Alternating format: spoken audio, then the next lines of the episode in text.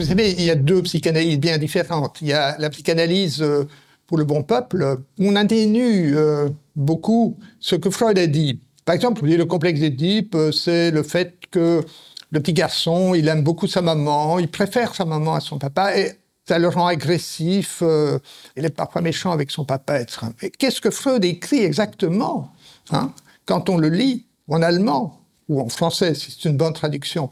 Il dit euh, le désir euh, de l'enfant à 4-5 ans, c'est le désir d'avoir un contact sexuel avec sa mère, de coucher avec sa mère et de tuer son père. Töten, c'est la bonne traduction, tuer.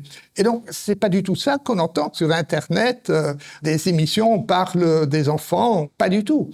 Il faut lire Freud dans le texte. Beaucoup de gens disent, ah, mais on critique Freud parce qu'on n'a pas lu le texte. Mais quand on lit le texte, c'est assez stupéfiant.